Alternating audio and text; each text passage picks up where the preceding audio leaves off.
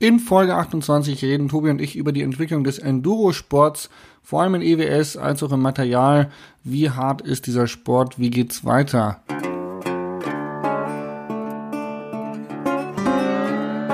Single Trails und Single Mode, euer Podcast für Lach- und Sachgeschichten rund um die Bikeszene mit Tobi und Jasper. Hallo und herzlich willkommen zu Folge 28 von Single Trails and Single Malt. Mir gegenüber auf dem Telefon ist der schnellste Mann unserer zweiköpfigen Reisegruppe. Und zwar der frisch gebackene Gewinner der Trail Trophy, oder was war's? Äh, Alpine Enduro Series am äh, Reschensee. Jasper Jauch. Ja, schönen guten Morgen, Herr Woggon. Ich hätte fast gesagt, mir gegenüber auf der Leinwand, aber das sind ja heutzutage LCD-Displays. Ich schaue in ein ähm, wirklich gut gelauntes Gesicht, was um die Uhrzeit nicht immer selbstverständlich ist. Man muss sagen, wir sind sehr früh dran für den Podcast, der nächste Woche Montag erscheint. Aber der frühe Vogel kann, äh, fängt den Wurm. Genau. Und auch ich schaue in ein sehr, sehr glückliches Gesicht und ich, wir haben kurz im Vorgespräch schon gesagt, Jasper, du musst, äh, du musst mehr Rennen gewinnen, weil es macht dich sehr glücklich. Du Nee, strahlst heute eine Fröhlichkeit aus. Das ist, ähm, das ist unglaublich. Es freut mich sehr. Es freut mich. Also die Fröhlichkeit kommt ähm, tatsächlich nicht vom Rennen gewinnen, weil das habe ich schon, äh, glaube ich, Sonntagabend den Pokal in, in den Schrank gestellt und damit ist die Geschichte für mich meistens gelaufen. Ähm, ich habe gestern drei Videos fertig geschnitten. Ich habe gestern ein Video hochgeladen und ich habe gestern ein Video gefilmt, ähm, was sehr, sehr viel ähm, war. Und äh, ich freue mich, dass wir jetzt den Podcast noch ähm, fertig machen. Dann ist der, dann ist der auch ready und dann ist ein Großteil meiner To-Do-Liste fertig, weil am am Donnerstag, also wenn ihr den Podcast hört, dann hatte ich bereits einen sehr wichtigen Termin mit Santa Cruz, weil ihr wisst natürlich alle, die Eurobike steht an. Ähm, und das sind natürlich immer wichtige Gespräche mit Sponsoren und so und da führt man manche im Vor Voraus und da bin ich immer ein bisschen nervös und habe immer ein bisschen viel auf der To-Do-Liste und bin aber glücklich, viel geschafft zu haben. Das Rennen war da gar nicht so ausschlaggebend. Es hat sich auch so angehört, ach, das Rennen. Ich habe schon so viele Rennen gewonnen. Eins oder mehr. Nein, Eins mehr so- oder so- weniger. Das nein, ist so wurscht. nein. Und dann habe ich den Pokal in meine Vitrine gestellt und habe kaum die Tür noch zu bekommen, weil Ich, das war wirklich so. Ich mit dem Fuß habe ich gegendrücken müssen, damit der Schrott da drin verschwindet. Nein, Spaß. Ich freue mich natürlich wirklich, wenn ich ein Rennen gewinne. Wirklich, wirklich, wirklich. Ähm, wenn Rennen fahren ist natürlich für mich immer noch Stress, weil ich halt auch irgendwo, wenn ein Rennen ist, bin ich Rennfahrer und will natürlich das Ding auch mit nach Hause nehmen. Ähm, aber ich bin das ganz so ein bisschen, ähm, wie soll ich sagen, Arschleckenmäßig angegangen. Wir hatten, wir hatten so ein paar Stages, wo halt, also wirklich, da ging's anderthalb Minuten bergauf auf dem Forstweg. Anderthalb Minuten. Und ähm, ja, ich habe halt letzte Woche oder die letzten Wochen sehr, sehr viel trainiert, was ähm, Biertrinken angeht, aber halt nicht das Radfahren. Und dementsprechend wusste ich, dass ich da äh, ziemlich schlechte Karten habe und bin einfach, ja, wie soll ich sagen, halt laissez-faire, laissez-passer irgendwie gefahren. Aber war geil. War auch ein bisschen so geil. Cool, coole Hat er Erfahrung. gereicht. Ist ja auch unser heutiges Thema tatsächlich. Enduro. genau, Enduro. EWS, Ähm, Enduro, Strecken, Fahrräder. Und da habe ich eine Menge ähm, mitbekommen, Input bekommen und würde da gerne einfach nochmal, nur, ich würde es einfach gerne mal loswerden. Ja, bin ich sehr gespannt. Was hast du sonst die Woche gemacht? Boah, die Woche hat ja gerade erst angefangen. Ja, also letzte Woche. Ah, Ich, ich habe einen Podcast aufgezeichnet für die für die Leute, die es äh, noch nicht gehört haben. Äh, die letzte Folge mit äh, Andy Lipp. Und der ist sehr gut übrigens. findest du wirklich? Ich habe den, ich habe den, ja, ich finde den, äh, ihr seid, man merkt, dass ihr halt äh, Freunde seid und dass es halt ein sehr, sehr interessantes Gespräch ist. Äh, Ja, anders aber- wie bei uns beiden jetzt zum Beispiel. ja, anders als bei Und- uns beiden, aber das hat man ja bei dir und Dennis Strattmann ja auch sehr, sehr gut gehört. Das, also das fand ich auch eine sehr, sehr schöne Gesprächsebene. Und äh, ich habe es gestern tatsächlich auf dem Weg äh, nach Berlin gehört. Bei Und dem fand- fand's gut. Calling. Ja, Hast du den Film eigentlich mal gesehen? Berlin Calling mit Paul Kalkbrenner. ja mehrfach.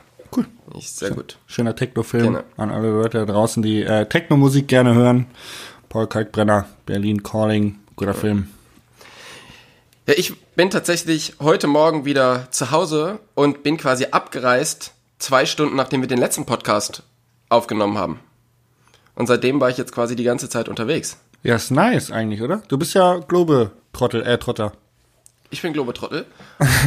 genau. Den Witz habe ich von Max Schumann gelernt am Wochenende. Der hat mir ja, das beigebracht. Max ist immer für einen guten Wort, Wortwitz zu haben. Auf alle Fälle. Ja, ich, da muss ich mal kurz einschieben, ich bin tatsächlich immer sehr, sehr beeindruckt, was der Max mit Worten machen kann. Ist das ist so, so großartig. Ist es ja, wirklich so? Ist, ist es unglaublich. Ich muss jedes Mal lachen. Ja, ich ärgere mich auch oft, dass, dass es mir nicht eingefallen ist, aber der ist da schon sehr, sehr kreativ, was das angeht. Ja. ja. Ähm, du warst unterwegs eine Woche. Genau, ich war unterwegs und zwar zuerst war ich ähm, für ein ähm, Tourismusfotoshooting in Sachsen unterwegs für fünf Tage. Das war, äh, das war ziemlich, ziemlich, ziemlich cool. Ähm, wir hatten vorher so die Agenda vom Fotoshooting bekommen und es war echt so mega tight. Also wir mussten halt innerhalb von fünf Tagen irgendwie 40 Spots fotografieren. Und da, das kann halt echt richtig nerven, wenn die, wenn die Leute halt schlecht sind. Aber ähm, ja, sowohl die Leute, die das organisiert haben, mit denen wir dann halt da auch irgendwie ähm, Zeit verbracht haben, ähm, wie auch Philipp und Steffi, also Philipp Ruhr, Fotograf, Steffi Matt äh, als zweite ähm, als zweite Fahrerin. Es war einfach eine sehr sehr lustige Woche und obwohl es halt, obwohl wir halt sehr sehr wenig geschlafen haben, weil wir immer morgens mega früh losgefahren sind und abends super spät erst zurückgekommen sind, ähm, war es halt super lustig. Ja, also, also mit, mit Rupi kann man, glaube ich, eine gute Zeit verbringen, mit Martha auch. Ja. So die Dreierkonstellation von euch stelle ich mir tatsächlich recht witzig vor. Da wäre ich, glaube ich, gern dabei gewesen. Also es war tatsächlich an einem äh, Abend, als wir da unterwegs waren, war wirklich das äh, Pro, Pro Mountainbiker Dream Life. So wie man sich das halt vorstellt, Fünf-Sterne-Hotel und alles. Nee, wir haben äh, tatsächlich das Abendessen eingenommen auf Plastikstühlen aus Pappboxen von dem ähm, etwas fragwürdigen Dönermann in dem Dorf, der allerdings schon zugesperrt hatte. Das heißt, er hat uns quasi mit dem Zusperren seiner äh, die Reste rausgegeben, die eigentlich gerade in Müll, Müll so werfen die, wollte. Ah, genau. Ja. Und dann haben wir einfach so total asselig davor gesessen und die Pizza verdrückt. So schaut's nämlich aus. Ja. Irgendwann abends um 10. Ich sag mal, Healthy Food Lifestyle war gestern, ja. Ja, genau. Jetzt äh, alles rein. Ja. Damit man, genau. Ähm, dann bin ich quasi von dort aus in die Berge gefahren, hatte ein zweitages ähm, mit Ghost. Das ähm, war ganz cool. Da waren, also wir haben mit Agenturen zusammengearbeitet und äh, es haben super viele Leute rumgestanden. Das war bis jetzt wahrscheinlich so die größte Produktion, zumindest an, ähm, an Manpower, die da so rumstand. Ja. Und es war auch die größte Produktion an Süßigkeiten, die da rumstanden. Weil Nein. es gab immer ein Catering und da waren so Boxen, wo Chipse und Gummibärchen und so drin waren. Also am und Anfang keiner, des Tages. Keiner hat dich gesucht, weil alle wussten, wo du bist. Genau, richtig. Man hat immer, man hat immer an der, äh, an der Futtertränke geguckt, wo der, wo der Woggon gerade ist. Und ähm, genau, das war sehr, sehr, ähm, war auch sehr, sehr cool. Ähm, Filmer und Fotografen waren auch mega witzig und äh, hat großen Spaß gemacht. Und gestern bin ich dann ähm, nach Berlin gefahren. Und da muss ich mal sagen, ich habe es versucht. Ich habe versucht, mit der Bahn nach Berlin zu fahren. Und tatsächlich, bist du angekommen? Ja. Moment, ich habe es versucht. Ich bin relativ früh in diesem Prozess gescheitert. Unsere Idee war, ich fahre von hier, mein Kollege fährt von Frankfurt mit dem ICE nach Berlin und wir treffen uns dort. In diesem Buchungsprozess ähm, habe ich gemerkt, es ist deutlich einfacher, die Steuererklärung 2017 zu machen, wie ein Ticket nach Berlin zu buchen. Ehrlich? Ich habe es nicht vernünftig hinbekommen, die Tickets so auszusuchen, ähm, dass wir nicht 500 Euro bezahlen und dass wir halt zur richtigen Zeit da waren. Also es war wirklich ein bisschen, bisschen Bild und ich habe mich sehr, sehr darüber geärgert. Weil ich würde wirklich gerne so viel mehr mit der Bahn fahren. Aber es hat mich wirklich schon oft preislich abgeschreckt und auch vom, von diesem ganzen Zeug, was da noch dranhängt, bis du da mal was gebucht hast und bis du da mal was gefunden hast und dann noch einen Sitzplatz buchen. Muss man jetzt auch sagen, ich bin ja nicht so das Stadtkind. Mhm. Ich bin ja eher so der Dorftrampel. Mhm. Von daher, ich glaube, wenn du von Berlin irgendwo hin möchtest, ist es deutlich einfacher, wie wenn du nach Berlin möchtest, weil ich hab's einfach nicht, ich hab's nicht hingekriegt. Ich weiß nicht, ich habe auch so meine, meine Probleme schon gehabt mit der Bahn, aber was ich äh, resümierend sagen kann, ist, dass je früher man bucht, desto günstiger ist es. Und diese Last Minute 29 Euro Dinger habe ich noch nie gefunden, weil Last Minute war dann immer 500 Euro. Und äh, da fährt man halt mit dem Auto, weil Last Minute macht dann halt wenig Sinn. Und wenn du halt frühzeitig buchst, ähm, dann, dann geht es schon klar irgendwo aber ähm, im Idealfall immer nur Direktzüge buchen, weil umsteigen ist halt dann auch nicht so, dass man den nächsten Zug bekommt. Ja, also wir haben tatsächlich, ähm, als ich angefangen habe zu schauen, letzte Woche, da hätte ich sogar erste Klasse fahren können, weil ja. ähm, das wäre irgendwie drei Euro teurer ja. gewesen und der Sitzplatz war schon drin. Also wenn man frühzeitig bucht, ist tatsächlich erste Klasse eine wirklich gute Alternative. Ähm, da das aber jetzt, da wir uns halt dort ähm, absprechen mussten mit den Leuten, mit denen wir uns treffen und es hat alles so, ist alles hin und her gegangen und dies und das, konnten wir quasi erst am äh, Sonntagabend buchen und da war halt einfach komplett, komplett teuer. Also ich glaube, es ist eine super Geschichte, wenn du weißt, in zwei Wochen muss ich von da nach da fahren, dann ist alles easy. Wenn du aber irgendwie versuchst, ähm, kurzfristig zu buchen, ist es einfach komplett unmöglich. Hm. Hm. Naja. Genau. Ähm, ich finde Bahnfahren eh eigentlich nicht so geeignet für uns Radfahrer. Ich meine, klar, das war jetzt wahrscheinlich irgendein Business-Termin, den du in Berlin hattest, du es nicht mitnehmen, aber eigentlich sind wir doch mehr so die Van, Van Liver, Lifer, Van, Van Nomaden, weil wir natürlich immer Räder und das ganze Zeug dabei haben. Wie nennt man das denn jetzt? Ja, Van Nomaden. Van Nomaden. Das, ja. Ja. Ähm, ja, ich keine Ahnung, ich würde es halt wirklich gerne öfters machen, weil ich muss halt oft zu Terminen nach München oder jetzt halt wahrscheinlich öfters zu Terminen nach, äh, nach Berlin und würde es wirklich gerne öfters machen, aber naja, aber egal. Auf alle Fälle in Berlin habe ich dann so richtig schöne Touri-Sachen gemacht. Ich war bei Mustafas Gemüse-Kebab. Geil. Du? Nein. Ja. Das ist so einer der. Vegetarischer Döner. Ja, das ist so wahrscheinlich einer der bekanntesten Dönerläden da. Ähm, die haben sehr, sehr gutes Marketing gemacht musst du dir mal die, diese, ähm, die Dingsgeschichte hier angucken. YouTube-Werbung von Mustafas Gemüse-Kebab. Der, die Dönerbude, ich erzähle das mal ganz kurz, die Dönerbude ist quasi gleich neben der Uni und ähm, da studieren halt Leute, die Werbung machen. Und um Werbung zu machen. Nicht. Deine Kopfhörer, die sind. Die, ich um kann mich nicht hören. Werbung zu machen, brauchst du. Was denn? Hörst du mich nicht? Ich höre dich wie so ein Computer. Warte mal ganz kurz. Hört sich an wie ein Computer, der mit mir redet. Ja, ja. Jetzt, ah, nein. So, jetzt, jetzt geht's jetzt wieder. Ich dich wieder. Ja. Du hast dich ähm, angehört wie diese Computerstimme von Futurama, von äh, Bender. ziemlich nice. Ähm, also, die Werber, die Werber haben dort studiert und um in der Werbung Jobs zu bekommen, brauchst du Referenzen. Um Referenz zu, Referenzen zu bekommen, brauchst du Jobs. Das heißt, das ist irgendwie ein bisschen schwierig. Also sind die zu dem Dönermann hingegangen und haben gesagt, pass auf, äh, wir dürfen ja unser Leben lang umsonst essen, dafür machen wir dir eine geile Werbestrategie. Das haben die gemacht, die haben eine mega geile Werbestrategie für den Laden gemacht und seitdem stehst du da eine Stunde an. Echt, oder? Ja, ist richtig geil. Musst du dir mal angucken oder auch die Zuhörer, schaut euch mal diese Werbung an. Ist richtig witzig. Richtig okay. witzig. Nice. Finde ich gut. Und dann sind wir, dann sind wir mit diesen lustigen E-Scootern so richtig hipstermäßig. Ja, das habe ich gesehen. Ähm, ne? Durch Berlin gefahren und zum Meeting. Ja. Geil.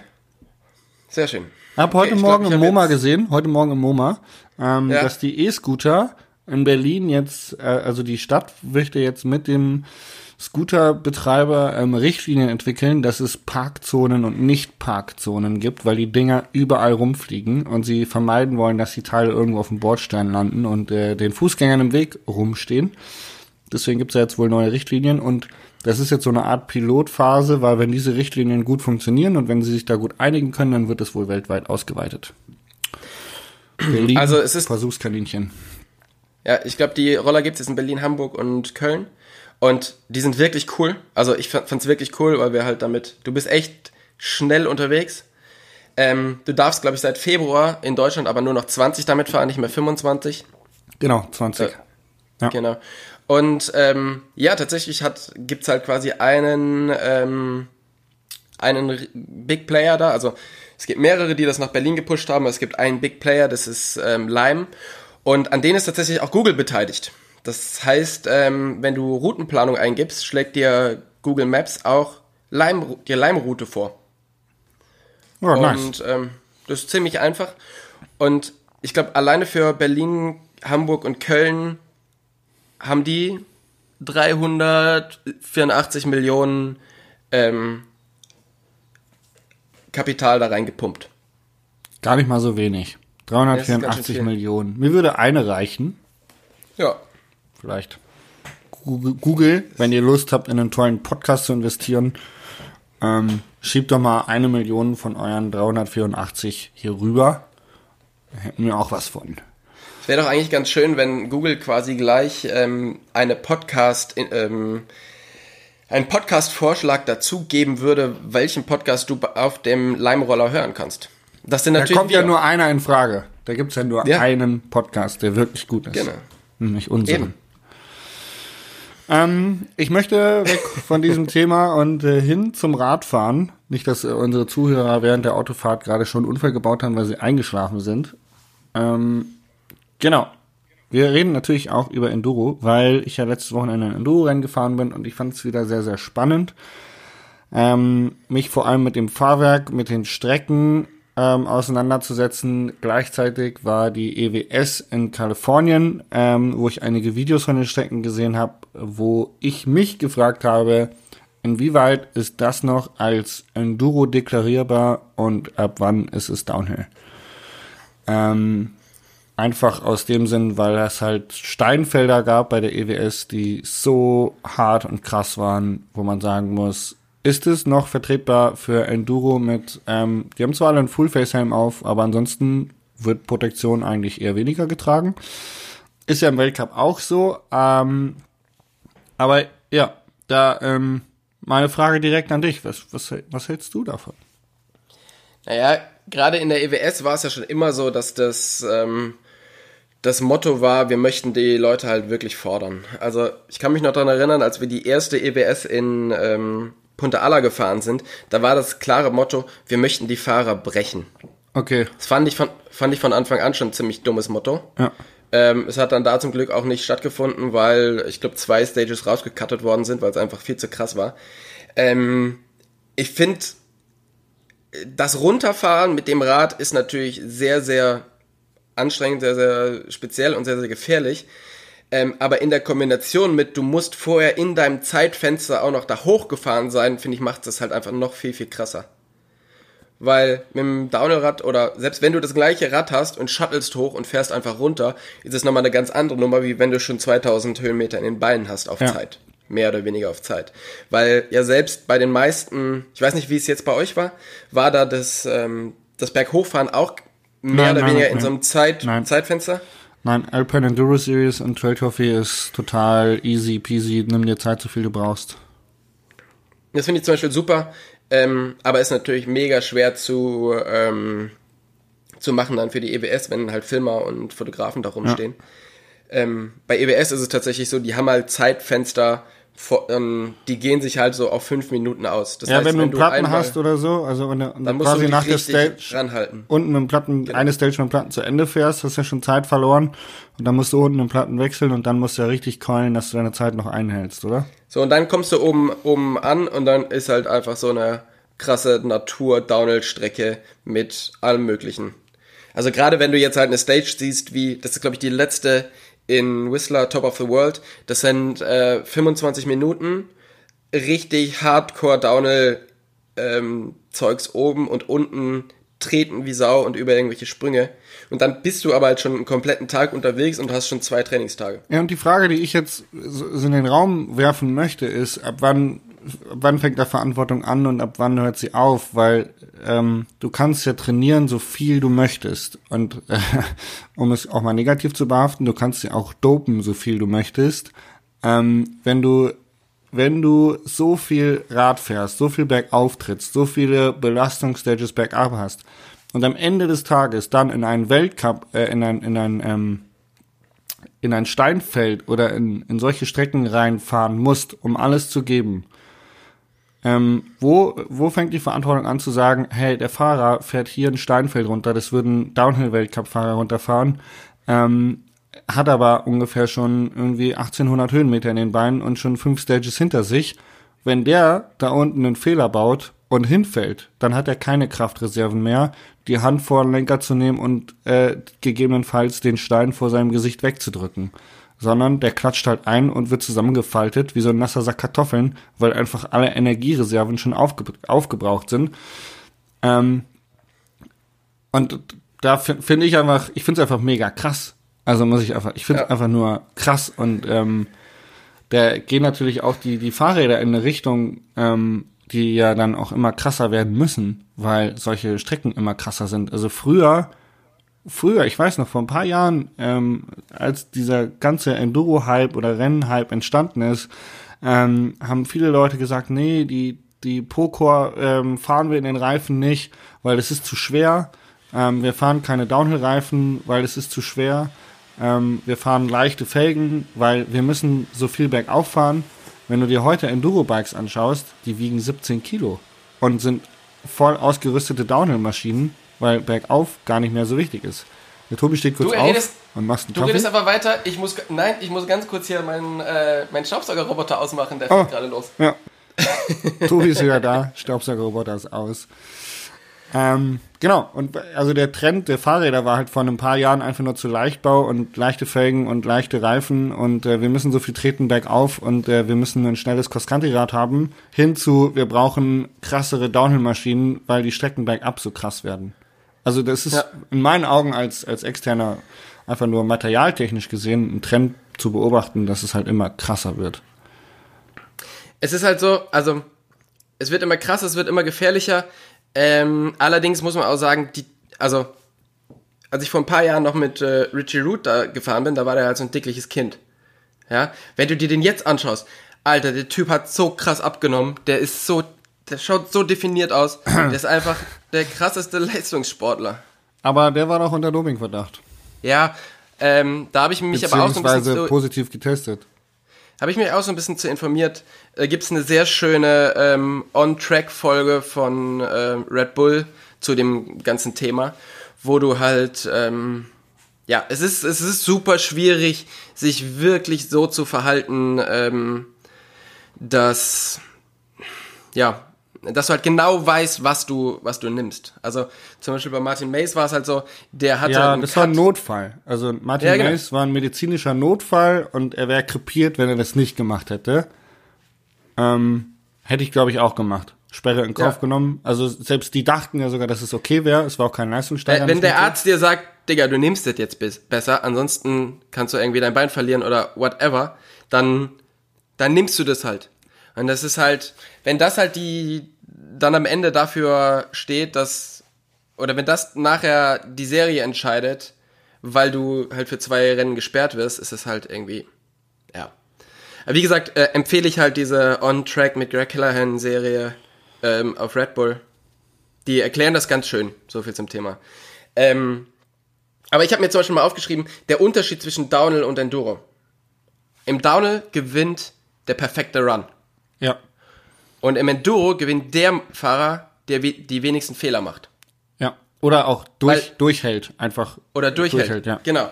Weil es gibt im Enduro keinen perfekten Run, weil du kennst ja. die Strecken so gut wie nicht. Ja. Ähm, du hast so viele und du fährst die halt, also im, im Normalfall fährst du die Strecke einmal als Training, einmal als, ähm, als Race Run. Da kannst du dir nicht alles merken und dass die Leute halt dann doch da relativ häufig einschlagen oder ähm, also, also es macht es halt alles unglaublich gefährlich und es macht es auch alles unglaublich unattraktiv anzuschauen, finde ich. Ich Weil, finde auch, dass Fotos, also Fotos von Enduro-Fahrern immer irgendwie strange aussehen, dass sie komisch auf dem Rad sitzen ähm, das liegt aber einfach an der Situation, dass es eben eine unbekannte Kurve ist oder ein unbekanntes Steinfeld und du einfach intuitiv drüber fährst und da, dann sieht's nicht schön aus. Es sieht nicht perfekt ja, aber wie, aus. Wie sitzt du denn auf dem Rad, wenn du einfach schon 2000 Höhenmeter hochgetreten ja, bist und schon ja in der achten drauf. Stage bist? Dann versuchst du dich halt irgendwie festzuhalten. Ja.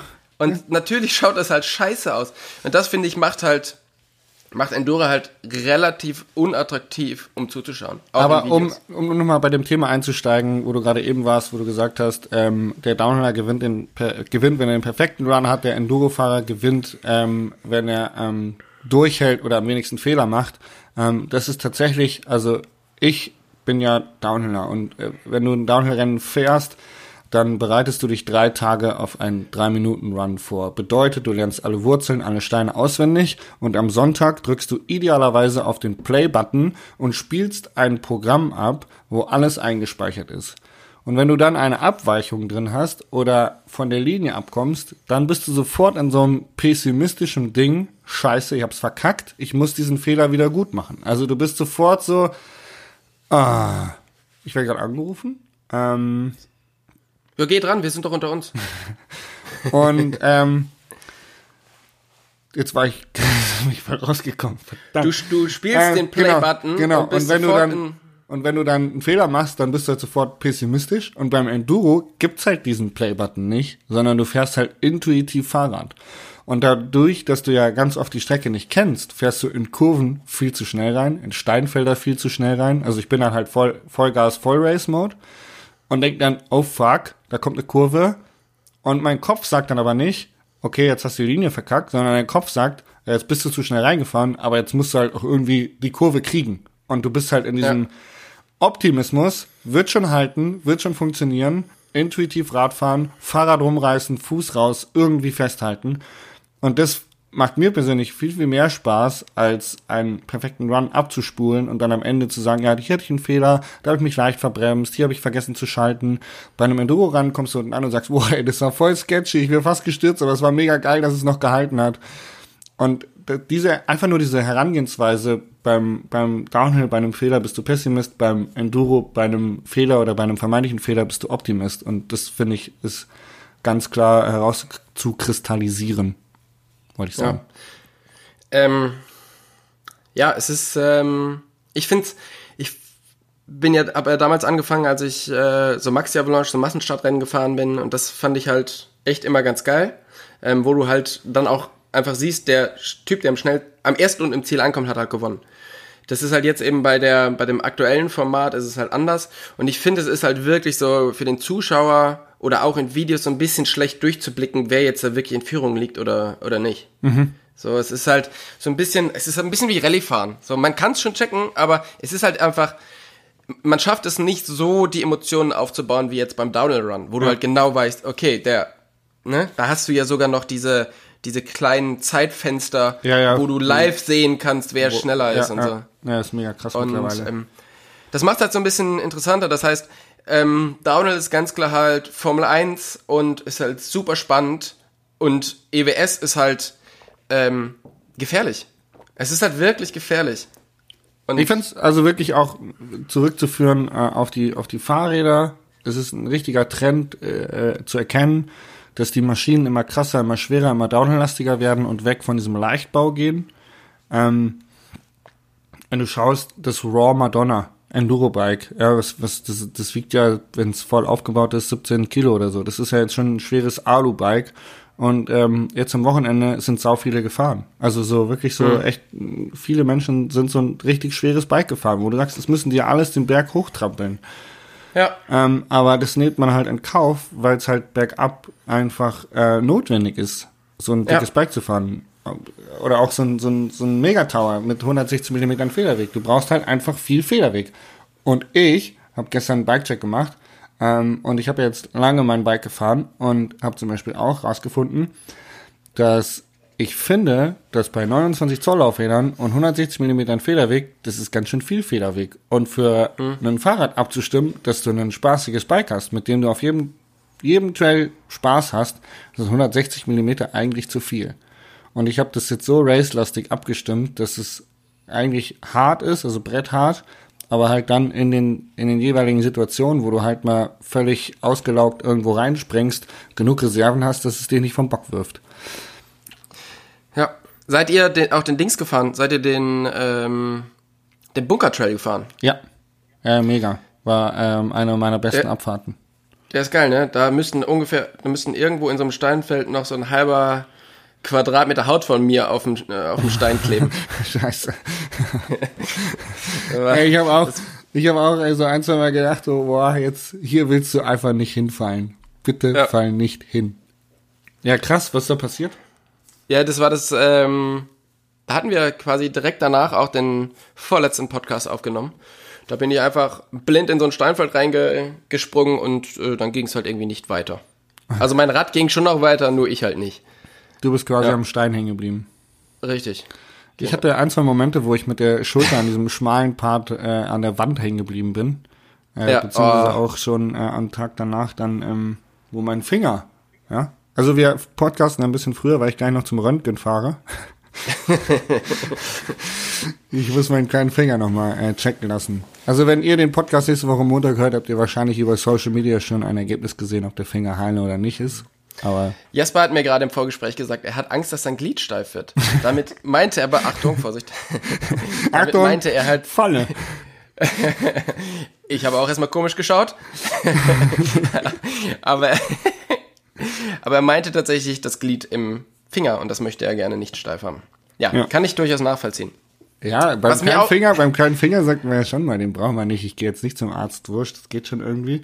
Aber wenn Der es dann doch irgendwie im Gelenk kaputt ist und dann hast den Rest deines Lebens einen kleinen Finger abstehen, da stößt ja überall an. Türrahmen. Ja, Äh, ja. das schaut immer ein bisschen äh, spackig aus. Aber Finger weg vom Alkohol. Genau. funktioniert damit ganz gut. Was mir aufgefallen ist, ähm, es wurden jetzt, es wurde bekannt gegeben, wer Enduro of Nations fahren darf. Also quasi, es Oh gibt ja. immer von jeder, von jedem Land werden drei Männer, drei Frauen, drei Junioren Ja. ähm, rausgesucht, die quasi das Land vertreten dürfen in einem Enduro-Rennen, Enduro of Nations. Ja. Ich habe mir das dieses Jahr durchgelesen und bei den Männern kenne ich außer Taxi niemanden. Ja. Das finde ich schon krass. Das, müssen, das sind ja quasi die schnellsten Deutschen. Und, also müssten ja eigentlich die meisten Punkte haben, oder? Ähm, und ich kenne halt außer Taxi niemanden. Also, schon, schon bezeichnend. Kannst du, kannst du Namen sagen? Ich habe ich hab die Liste noch nicht gesehen, tatsächlich. Äh, nee. Also, Kann ich nicht. Ta Taxi und die anderen Namen kann ich auch Aber, nicht sagen. ähm, Also ist Max ja- Schumann ja ist, nicht eh- dabei, Olli Dorn ist nicht dabei. Ähm, ich glaube, Olli Dorn ist Vierter, also der quasi Fill-in-Spot. Ähm, und die anderen, wie gesagt, habe ich. Ist jetzt bestimmt voll, voll gemein, wenn ich das sage, aber habe ich noch nie gehört.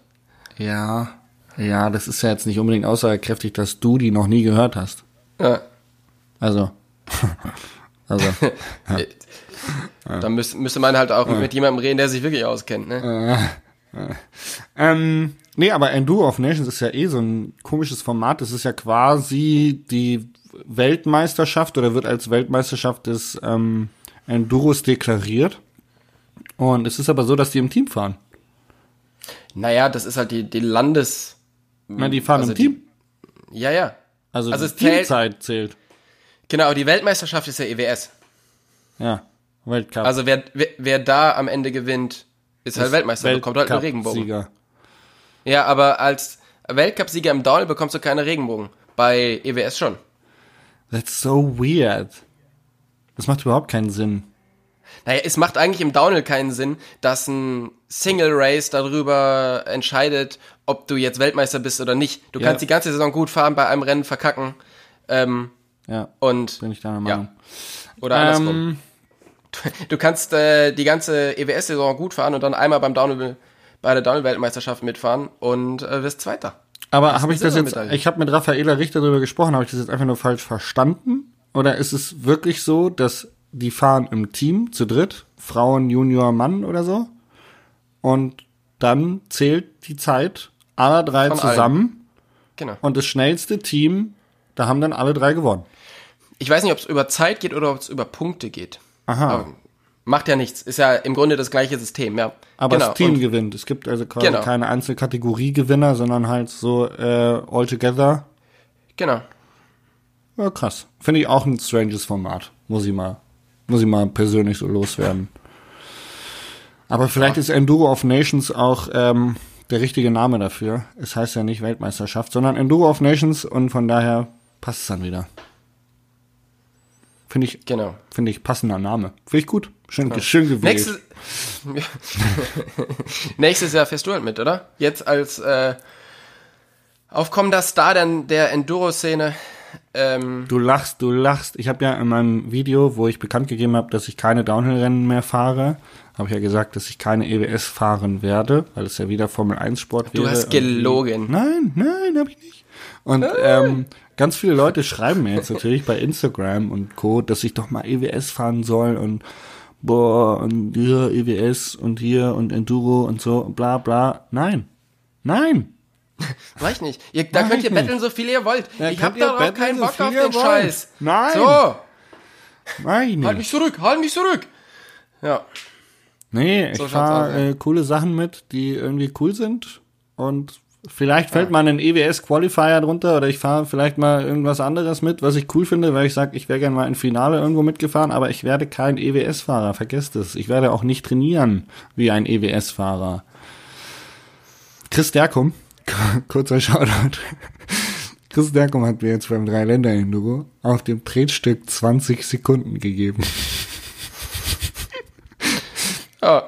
Kurz, um meinen Fitnessstatus mal klarzustellen, der hat mir 20 Sekunden gegeben. Der hat sich gedacht, da schiebt halt irgend so ein Passant den, den Berg hoch. Aber nee, war Jasper. ja, aber dann musst du ja bergunter deutlich schneller gewesen sein. Ja, richtig. Ja, aber ist gut krachen lassen. Du hast ihm quasi bergunter 21 Sekunden gegeben. Ein bisschen mehr noch. Und da hast du nämlich gedacht, welcher Tourist schiebt denn da den Weg runter? Entschuldigung, kann ich mal durch? Ich bin Arzt. ja, genau. Eilige Arzneimittel. Heilige Arzneimittel. Ich darf hier parken. ich hätte gern so ein Heilige Arzneimittel als Parkschild in meinem Auto, muss ich dazu sagen. Ähm, Ja, aber ähm, äh, tatsächlich, so wie du das gemacht hast, ähm, ohne ähm, irgendwas, ohne Erwartung dahin zu gehen und dann halt gar nicht so, so viel zu treten, ähm, ist, glaube ich, tatsächlich beim Enduro auch viel die Strategie. Ich habe zum Beispiel immer am Anfang ganz, ganz viel getreten und war dann nach einer Minute platt. ja, das haben dir ja viele Menschen gesagt, dass du das sein lassen sollst, aber irgendwie Ja, das so habe ich dann auch gemacht, dann ging's, aber dann hatte ich auch immer keinen Bock mehr. Ja, ist ja trotzdem anstrengend. Ja, Ach, ja. Herrlich. Ähm, Jasper, was ist dein, äh, dein Fell der Woche? Ähm, mein Fell der Woche war der Ast in meinem Hinterrad. ich hatte auf Stage, ich glaube, es war die letzte Stage, Stage 9, hatte ich ähm, auf einer Traverse, bin ist mir irgendwie das Vorderrad ausgerutscht nach links, habe ich so eine ausgleichliche Lenkbewegung nach rechts machen müssen, bin rechts leicht den Hang hochgefahren und durchs Unterholz und habe mir einen Ast ins Hinterrad gehauen. Genau, doof, ich war gerade rechts, links, oben, unten. Also ich bin auswei ausgewichen rechts den Hang hoch, gibt's auch auf Video, zeige ich euch. Ähm, und habe mir einen Ast eingefangen hinten ins Hinterrad und dachte, okay, ich ziehe den beim Fahren raus, roll also weiter und versuche den mit einer Hand rauszuziehen. Ging nicht. Okay, scheiße. Voll in Hektik, bleib stehen, versuch den immer noch mit einer Hand rauszuziehen, mit der anderen das Rad festzuhalten. Geh immer noch nicht. Und dann siehst du mich mit völlig erschöpft mit zwei Händen an diesem Ast rupfen. Und er geht einfach nicht raus. Und am Ende hörst du so ein dann rutscht dieser Ast aus diesem Hinterrad. Ich habe mir fast meine Hände ins Gesicht, weil dieser Druck. Und dann ähm, pedaliere ich weiter dahin. Ja, das war mein Fail der Woche. Ähm, diesen Ast nicht aus dem Hinterrad zu bekommen. Sehr schön. Herzlich. Mein, Was war dein mein- Fail der Woche? Ja. mein Fell der Woche hat ganz viel mit dem äh, gestrigen Verlagsmeeting in Berlin zu tun. Oh, da bin ich jetzt gespannt.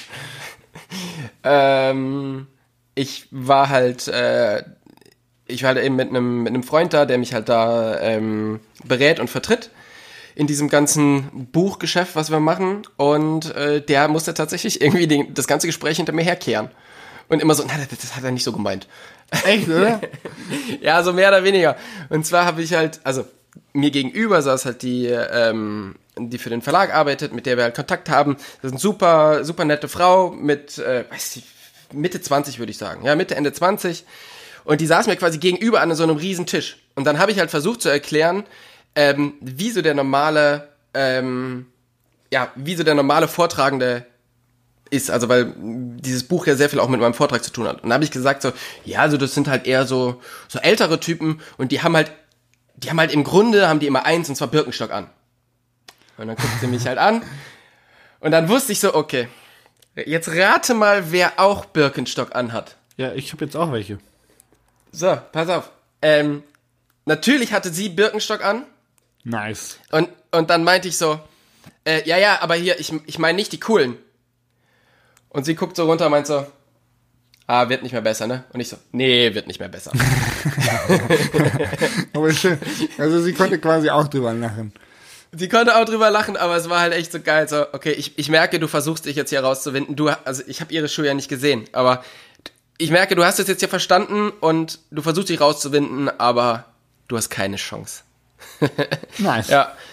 Aber dein Kumpel hat, hat dich immer wieder rausgeritten, oder? Der kam dann immer wieder Ja, und, und, und Per hat halt echt so, er hat sich nichts anmerken lassen, aber innerlich hat er echt so beide Hände vors Gesicht geschlagen und so gedacht, du Vollidiot. Ich habe mir tatsächlich, als ich gesehen habe, dass du da irgendein großes Meeting hattest bei Instagram, habe ich mir gedacht, wie stelle ich mir jetzt den Tobi in so einem Meeting vor? Ist der da genauso wie ich? So wäre der da so völlig so unbusinessmäßig, würde keinen Fachjargon anwenden und würde so frei Schnauze, wie er ist, so dahin reden? Oder hat er dann auch seine Vortragstechnik und hat sich schon seine Sätze und Wörter zurechtgelegt und weiß genau, was er sagen will? Nein, Tobi macht Birkenstockwitze.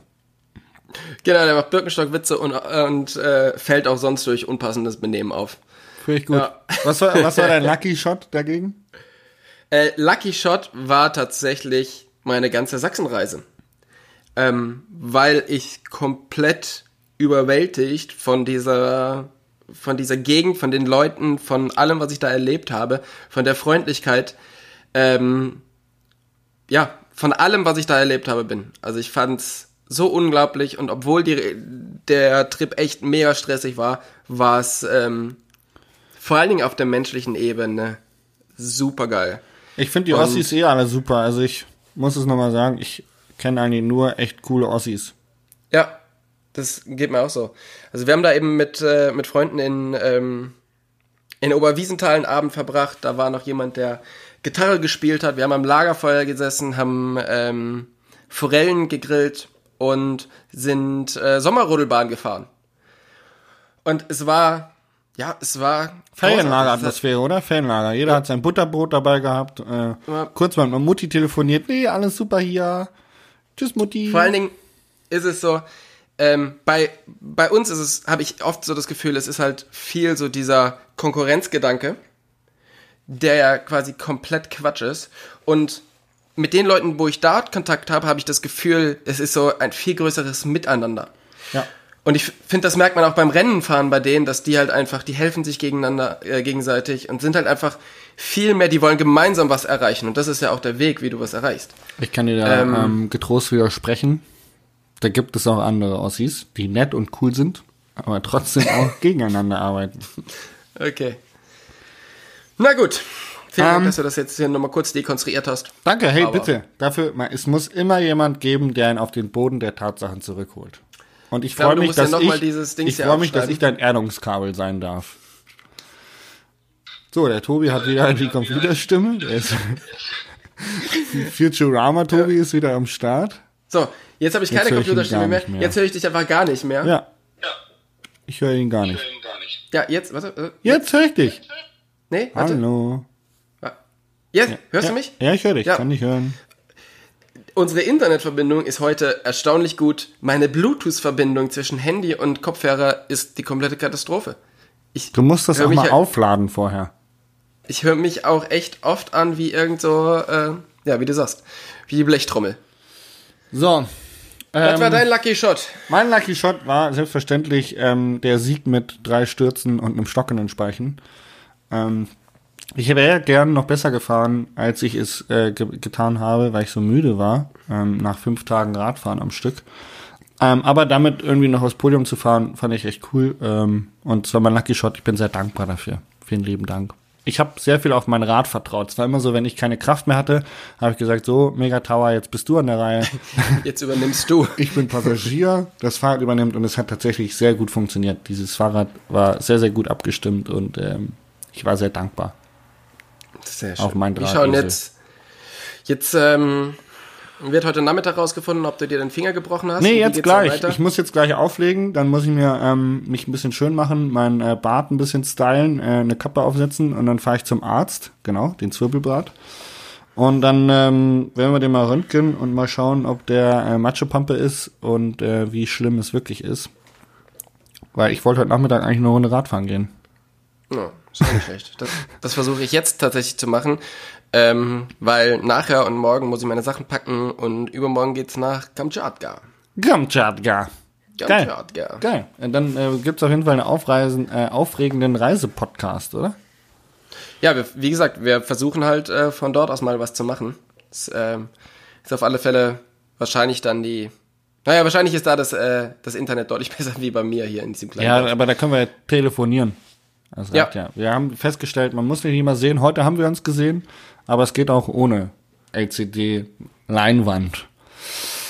Genau. In diesem Sinne, Jasper, viel Erfolg mit deinem Finger. Ich wünsche dir eine schöne Woche. Wir Danke, Anke. uns demnächst. Liebe Zuhörer, vielen Dank fürs Zuhören. Das war Folge 28. Auf Wiederhören.